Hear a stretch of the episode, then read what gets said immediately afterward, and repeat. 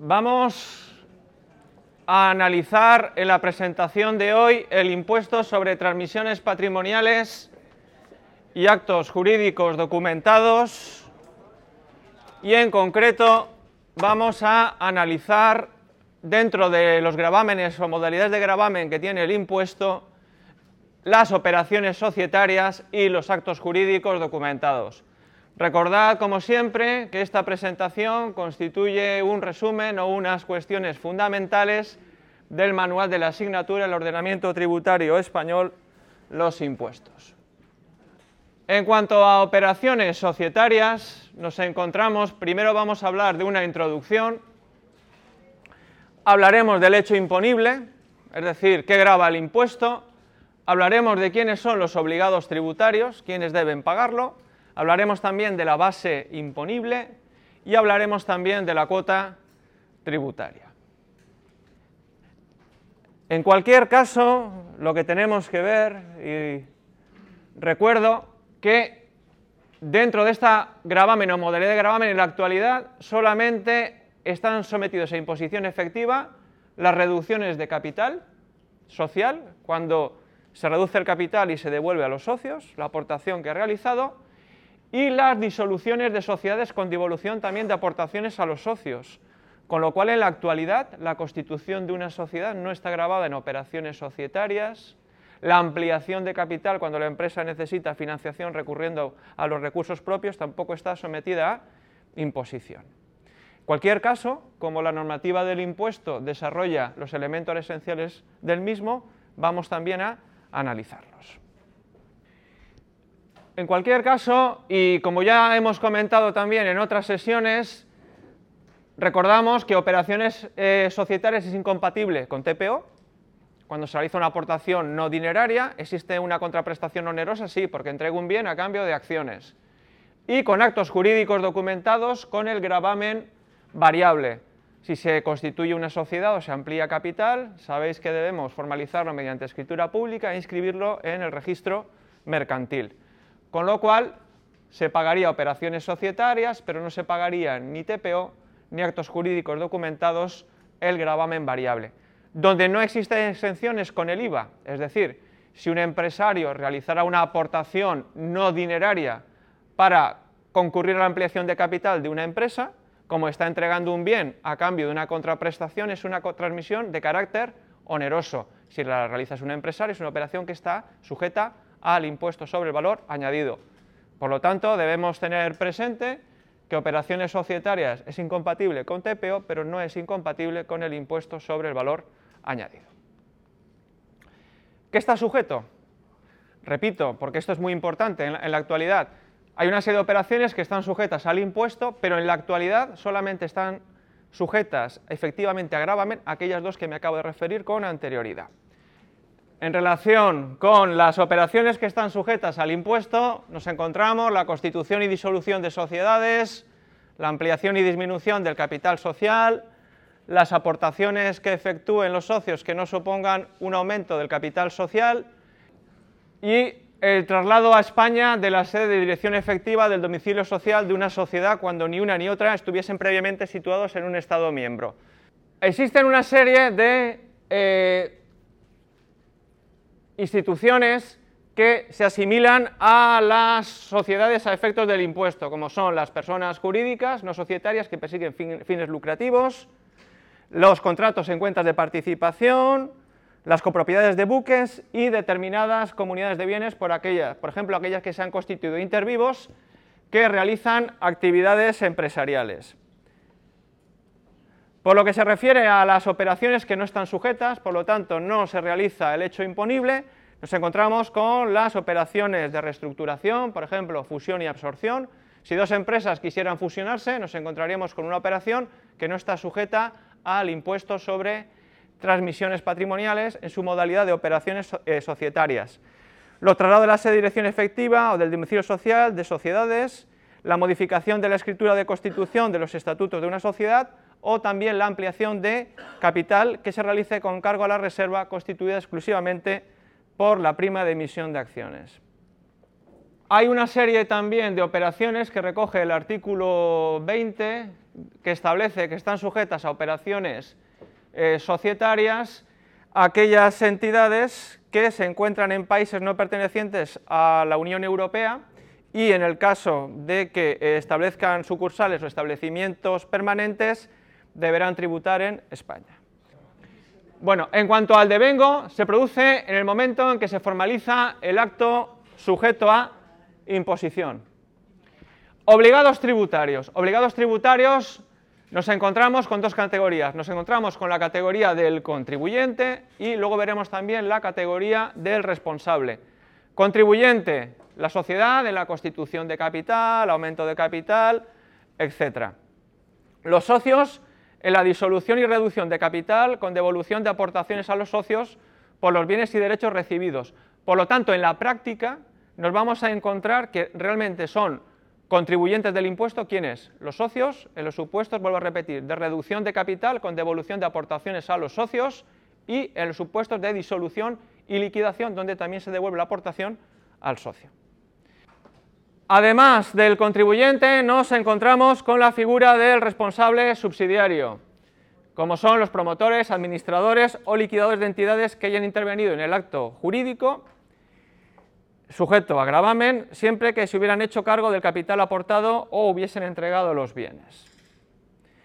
En cuanto a la base imponible, que lo desarrolla el artículo 25 del texto refundido, vuelvo a recordar, en la práctica solamente están sometidos a gravamen determinadas operaciones que hemos comentado. Evidentemente, realmente donde debemos centrarnos es en aquellas que están efectivamente sometidas a imposición, que es la disolución y reducción de capital.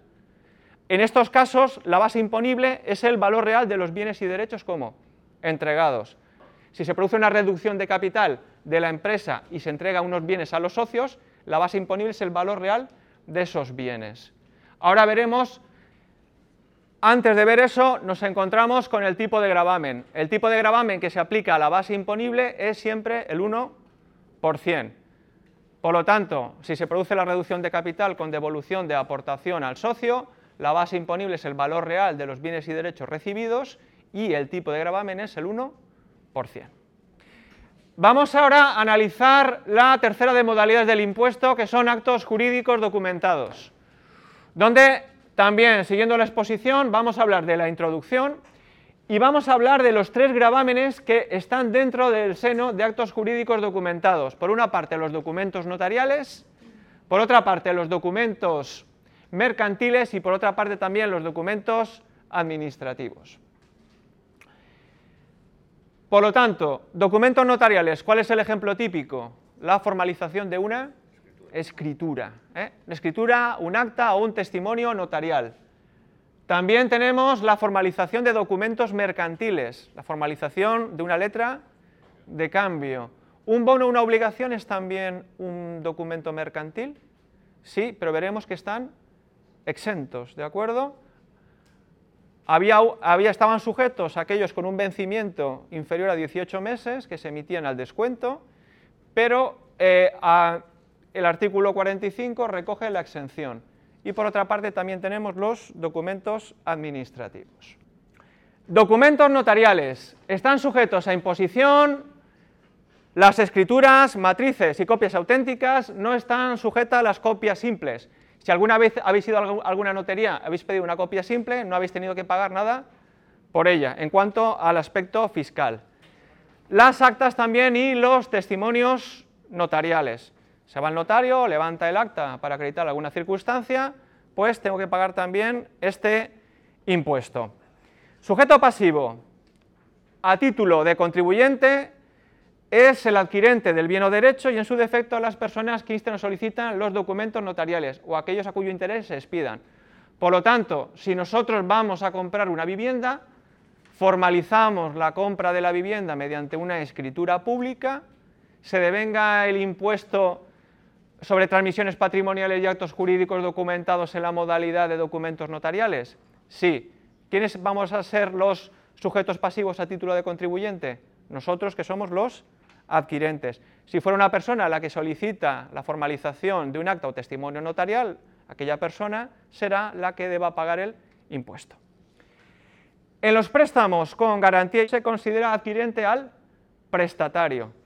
Por lo tanto, si se formaliza un préstamo hipotecario, quien es el contribuyente del impuesto es el prestatario. A la hora de calcular el impuesto, nos encontramos siempre que va a existir un gravamen fijo por folio o pliego. 0,15 euros por folio, 0,30 euros por pliego. Pliego es el doble del folio, por eso pago más. En cuanto al gravamen variable o gradual, se devenga, pero siempre en relación solo con las copias, con las primeras copias de escrituras y testimonios notariales, siempre que se dan como tres requisitos tenga por objeto un acto contenido valuable. ¿Cuál es el ejemplo típico de un acto que tiene contenido valuable? La compraventa, ¿vale? Contengan actos o contratos inscribibles en los registros de la propiedad mercantil, de la propiedad industrial y de bienes muebles. Y aquí es donde nos encontramos con la incompatibilidad. Dicho acto o contrato no debe estar sujeto al ISD, por lo tanto, si pago el impuesto sobre sucesiones y donaciones y se formaliza esa operación en una escritura pública, pago el gravamen fijo pero no pago el gravamen variable, o los gravámenes, siempre sabéis que hablamos de gravamen o modalidad de gravamen, de transmisiones patrimoniales o de operaciones societarias. Es decir, si le compro el piso a un particular, por la transmisión del piso, el impuesto que se devenga es el impuesto sobre transmisiones patrimoniales onerosas. Si se formaliza mediante escritura pública, se paga gravamen fijo, pero el gravamen variable no lo pagamos pero porque existe como incompatibilidad. En cambio, si esa misma operación se realizara con un promotor, la primera entrega de una vivienda, la transmisión de la vivienda está sujeta al impuesto sobre el valor añadido. ¿Se formaliza mediante escritura pública? Sí. ¿Pagamos el gravamen fijo? Siempre. Y el gravamen variable no es incompatible con el impuesto sobre el valor añadido, por lo que en este caso sí que habría que pagarlo. Por lo que se refiere a la base imponible, hablamos realmente de base imponible en el caso del gravamen variable o gradual, porque en el caso del gravamen fijo, base imponible no existe, lo que pago que es una cantidad fija por folio o por pliego. Recuerdo, 0,15 euros por folio, 0,30 por pliego. En cuanto a la base imponible, tenemos como regla general que es el valor declarado. Por lo que se refiere a reglas especiales, una de las reglas especiales que existe es en aquellos casos de préstamos con garantía, donde la base imponible es la responsabilidad total hipotecaria. Pongo un ejemplo, imaginemos que pedimos un préstamo por 200.000 euros y la entidad bancaria indica que con la garantía no solamente se cubren los 200.000 euros que me han dejado, ¿qué se va a cubrir? Indemnizaciones, los costes que en su caso puedan derivar del intento de recobro del préstamo que me han dado. Eso se suele conocer como responsabilidad total hipotecaria. En este caso, el importe no serían los 200.000 euros, sino que sería el importe total de la responsabilidad hipotecaria. En cuanto al tipo de gravamen, si la comunidad autónoma no ha establecido ningún tipo de gravamen específico, se aplica el que establece el Estado, que es el 0,5%. En el caso de la comunidad valenciana, por ejemplo, el tipo general no es el 0,5%, sino que es el 1,5%. Pueden aplicarse tipos de gravamen incrementados, el 2%, y en algunos casos el tipo de gravamen es reducido y se queda en el 0,1%. Bueno, vamos ahora a hablar de los documentos mercantiles. Recordamos, tenemos en actos jurídicos documentados, tenemos por una parte como documentos notariales, documentos mercantiles y nos quedaría la última modalidad que son los documentos administrativos. Por lo que se refiere a los documentos mercantiles, están sujetos determinados documentos como las letras de cambio. ¿eh? Sabéis que la letra de cambio es un documento donde existe eh, el reconocimiento de una determinada deuda. Tiene una fecha de vencimiento, hay un librador y el librado, y en esa fecha hay que pagar la cantidad deudada. Sin embargo, Hay otros tipos de documentos mercantiles como los pagaré, los bonos, las obligaciones, con rendimiento implícito, que están exentos. Explico lo de rendimiento implícito. Son aquellos títulos donde, por ejemplo, si el título, el valor nominal son 1.000 euros, yo al adquirirlo no pago 1.000, sino que pago menos. Pago, por ejemplo, como 900. El rendimiento no es explícito, explícito es cuando me van pagando un tipo de interés, me van pagando un cupón. Es explícito porque pago menos del nominal y la diferencia entre lo que pago y el nominal es el rendimiento que obtengo. ¿De acuerdo? Vale. El devengo es el día en que se formaliza el acto o contrato. En cuanto a los pagarés, este tipo de títulos solamente estaban sometidos a gravamen aquellos que tenían un vencimiento inferior a 18 meses, es decir, inferior a año y medio. Si se emitían por encima de los 18 meses estaban no sujetos, con lo cual no tenían que tributar. Pero vuelvo a repetir, una empresa emite bonos con rendimiento implícito con un vencimiento inferior a 18 meses, es una operación que está sujeta a la modalidad de documentos mercantiles, pero que está exenta. En cuanto al contribuyente, depende del documento sujeto a gravamen. Por ejemplo, en el caso de las letras de cambio expedidas es el librador. Recordamos que en una letra de cambio existen dos figuras, el librado, que es quien, quien asume el compromiso de pago, y el librador, que es el acreedor, a quien que pagar la cantidad que aparece reconocida en la letra de cambio. Por lo que se refiere al responsable solidario, es la persona o entidad que intervenga en el cobro de los efectos que se encuentran grabados. La base imponible depende del concreto documento mercantil grabado. Por ejemplo, en el caso de una letra de cambio, es el importe de la cantidad girada, de la cantidad que aparece en la letra. Esta cantidad debe multiplicarse por 2 en el caso en que la fecha de vencimiento de la letra sea superior a 6 meses. Y, como aparece en la diapositiva, existe una norma antielusión, algo que es antielusión es que intento evitar conductas que lo que quieren es pagar menos impuestos, ¿eh? de carácter elusorio. Por ejemplo, en el artículo 36.2 del texto refundido para las letras de cambio. Lo que viene a decir esta norma antielusión es que en aquellos casos en que el vencimiento de la letra si se emiten varias letras con un vencimiento inferior a 15 días, ¿qué puede suceder? Que estemos pensando que la finalidad que tiene es disminuir la base imponible. Con lo cual, salvo que contractualmente se documente ese vencimiento de las letras, en caso contrario habrá que sumarlas.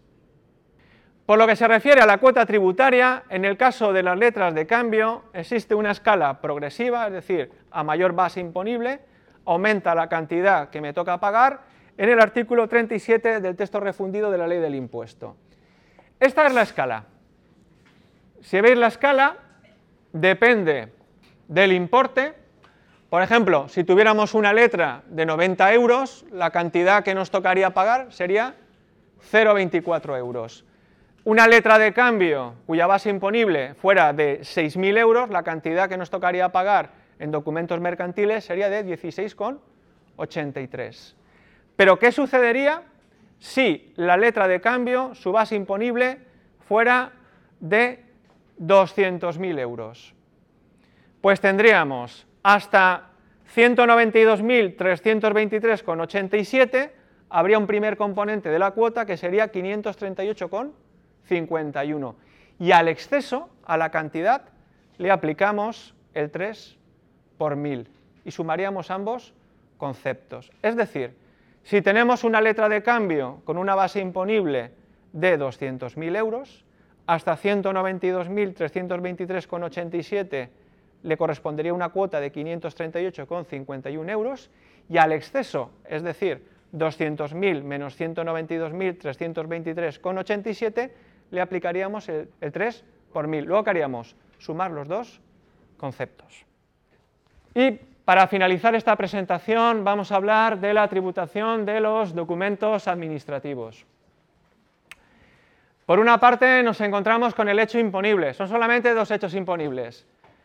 Las anotaciones preventivas, que se refiere al artículo 40 del texto refundido de la ley del impuesto, son las anotaciones preventivas de embargo, que no son eh, solicitadas de oficio por la autoridad judicial. Si es una anotación preventiva de embargo que el juez ha ordenado de oficio, no se devenga el impuesto, no hay que pagarlo. Es el particular que insta esa anotación preventiva de embargo y lo solicita que por vía judicial se haga. Así como la rehabilitación y transmisión de grandezas y títulos nobiliarios, condados, marquesados, etc. En cuanto al contribuyente, el artículo 41 lo desarrolla y en el caso de las anotaciones preventivas de embargo es la persona que lo haya promovido. En cuanto a la cuota tributaria, tenemos eh, las anotaciones preventivas, que es la base imponible, por el 0,5%, y luego hay una tarifa, una escala para la rehabilitación y transmisión de grandezas y títulos nobiliarios. Este año, por ejemplo, la Ley de Presupuestos Generales del Estado se ha modificado la tarifa y una tarifa específica para el año 2015 que afecta a este tipo de documentos administrativos. Para finalizar la presentación, y antes habíamos hecho referencia a la base imponible, en el caso de las anotaciones preventivas es el valor del derecho o interés que se garantice, publique o constituya con el límite es el valor de los bienes embargados o el importe total de la cantidad que haya dado lugar a la anotación de embargo.